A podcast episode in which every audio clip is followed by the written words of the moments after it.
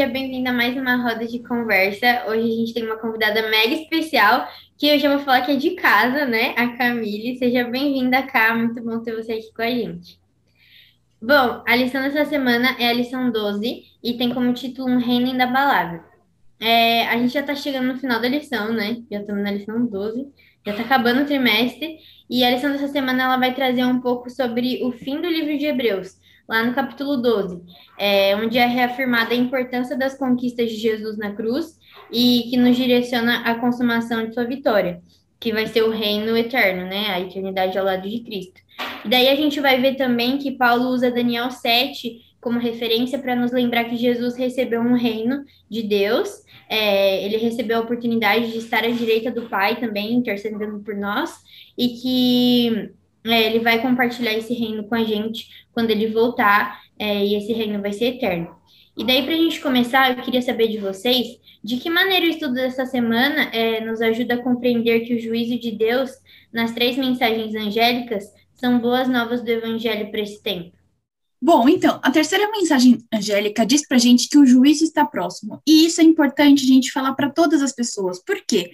É nesse momento do juízo que a lição também traz para gente em que vai definir aqueles que vão estar do lado de Deus, que fizeram sua escolha ao lado dele, e aqueles que rejeitaram a Deus. Então, são as boas novas, tipo, para aqueles que aceitaram a Deus, que vão ter uma vida inteira ao lado dele. E se o nosso desejo desse momento tão especial, é, por que não compartilhar isso também com todas as pessoas? Eu acho que a lição dessa semana ajuda a gente a entender um pouco mais do juízo, é, tirando né, aquela ideia uh, que as pessoas têm, aquela ideia assim, bem geral, que, nossa, juízo de Deus, fogo, queimar, não sei o quê. Não é exatamente isso que é, Deus quer que a gente carregue, né? Nós, como povo de Deus. Na verdade, é, é uma boa nova, porque isso vai trazer justiça para todo o mal que muitas vezes a gente sofre, que a gente não entende e que realmente não é justo, né? E também Além disso, vai trazer é, misericórdia para aquelas pessoas que aceitaram a salvação em Cristo. Então, é, esse trecho aqui da lição, esse estudo, traz realmente um, uma compreensão um pouco mais profunda é, do que, que esse juízo quer dizer para nós, né? Quer dizer uma boa nova, porque quer dizer absolvição, quer dizer restauração, quer, sabe, quer colocar tudo a limpo, quer sejam coisas boas, quer sejam coisas ruins. E reforço, porque eu acho que é extremamente importante para a nossa realidade como gente pecadora, é, que esse juiz ele vai trazer misericórdia para quem aceitar. Exatamente. É, eu acho que são boas novas porque, como a Camille falou, né, são é, dá uma noção do que vai acontecer com o mal, com, que, com aquilo que traz tanto sofrimento para esse mundo. E também acaba sendo um convite ao arrependimento para nós hoje e uma verdadeira adoração a Deus. É, eu acho interessante porque ele nos dá esperança, né? Ele, ele mostra essa ideia da, das mensagens angélicas, elas nos mostram para onde nós vamos olhar, tipo, o que nós podemos esperar no futuro, entende? Porque às vezes, sei lá, a gente tá na correria da vida e é mais ou menos assim, né? Você tá fazendo suas coisas e aí você sai do ensino médio, entra na faculdade, sai da faculdade, arranja um emprego, aí se você saiu disso, aí você começa a namorar, casar, e você fica pensando assim, meu, qual que é o sentido disso tudo? Por que, que eu estou aqui, sabe? E tem muitas coisas que você olha para o mundo e você fala, eu, eu, eu tenho consciência que não é legal, mas eu não sei como resolver isso, entende? E Deus, ele vem para exatamente para resolver todas essas coisas. A gente está estudando já essa lição, né, um trimestre, e falando sobre o plano de Deus, o propósito de Deus para a nossa vida, para a humanidade de forma geral, né, para o mundo inteiro, e como Deus tem coisas boas preparadas. Então vejo que o juízo de Deus, ele assim, é, como a Camille falou, não é. Às vezes a gente foca na parte da destruição e tal, de que é, fogo, enfim, mas eu acho que seria mais a questão de o fim do mal, entende? Deus não está ali para punir o ser humano, a pessoa, Deus está ali porque ele vai dar um fim ao que é mal, sabe?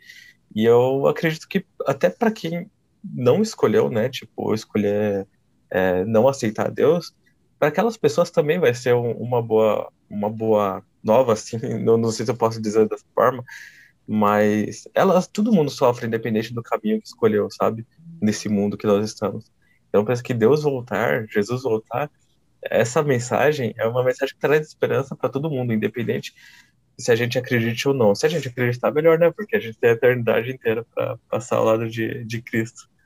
E aí seria mais ou menos isso. Muito bom, arrasaram. É, queria saber de vocês também o que Daniel 7 nos ensina sobre o fim de todas as coisas terrenas e caídas.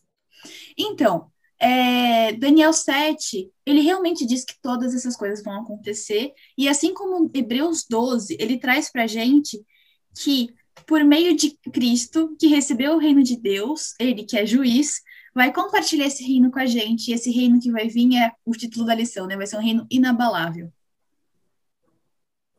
É, Daniel 7 também, ele traz essa noção é, das mensagens angélicas, né? Porque tá tudo ligado, isso que é a beleza da Bíblia, é uma história só, quando você para para é, ver os detalhes, né? Enfim, e Daniel 7 mostra que, tipo, que as coisas vão ser colocadas a limpo, sabe? E é, a, as coisas terrenas e caídas, elas vão ter um fim exatamente para é, que as coisas que não têm fim, as coisas que não passam, elas se, tomem o, o, lugar que elas sempre deveriam ter, sabe? O local de destaque. E uma coisa, até puxando com um pouco que o Matheus havia dito, é que vai existir destruição para que exista salvação. É tipo quando uma pessoa, ela, por exemplo, ela está enfrentando um, um, câncer e daí uh, tem que é, é necessário realizar uma cirurgia para que um determinado tumor, alguma coisa assim, seja retirado, sabe? Vai destruir um pedaço dela, mas por que que está sendo tirado isso? Para salvar a vida dela, porque se ficar lá, vai estragar todo o corpo, enfim, né? Tudo aquilo que é, muitas vezes a gente escuta, e é exatamente isso. Deus veio destruir para salvar. E, e até a destruição, ela vai ser um alívio, sabe? Para todos os lados como a gente também havia comentado. É, Daniel 7 mostra que haverá um fim para o que é mal, mas será o estabelecimento de um reino muito poderoso e eterno para quem aceitar a salvação. É, exatamente. Eu acho maravilhoso isso, como né, a Bíblia inteira é Deus propondo, tipo, algo bom para nós, né? É, tipo, desde o começo até o final, é tipo Deus olhando o que é ruim e tentando nos advertir sobre isso, né? Jesus Cristo vem para nos salvar disso que é mal, né? A gente chama de pecado, tipo, é, como eu poderia falar assim, sem filosofar muito, né? Para não parecer que tá viajando. A gente fala, chama de pecado, às vezes parece até que o pecado é uma pessoa, e não, o pecado é exatamente esse, essa rebelião contra Deus, sabe? Isso que é ruim. E Deus sabe que isso não faz bem, não faz bem para mim, não faz bem para você, não faz bem para ninguém. É, não é uma questão de opinião, de falar assim, ah, mas eu acho que isso faz bem para mim. Eu achei interessante o exemplo que a Camille usou, né, do, de um câncer, né, um tumor, seria algo parecido com, tipo assim, sei lá, é, ah, fumar. Fumar faz mal, tipo, não tem discussão, é, é ponto, sabe? Não é questão, se você falar assim, ah, eu acho que faz bem, para mim vai fazer bem, não vai fazer, entende?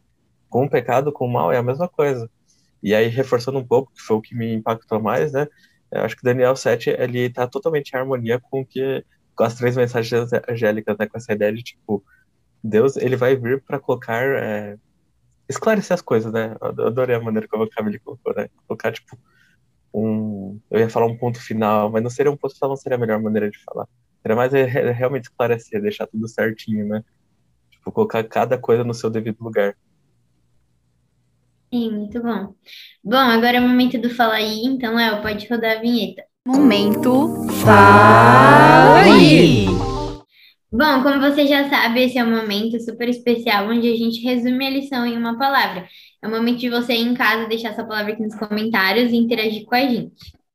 A minha palavra é eternidade. A minha palavra é misericórdia. A minha é juízo. A minha palavra é esperança. E a minha adoração. Para a gente finalizar aqui, eu quero ler um texto que está lá na lição de sexta-feira, convido você a ler também, que diz assim: por mil anos, Satanás vagueará de um lugar para o outro na terra, desolada para contemplar os resultados de sua rebelião contra a lei de Deus. Durante esse tempo, seus sofrimentos serão intensos.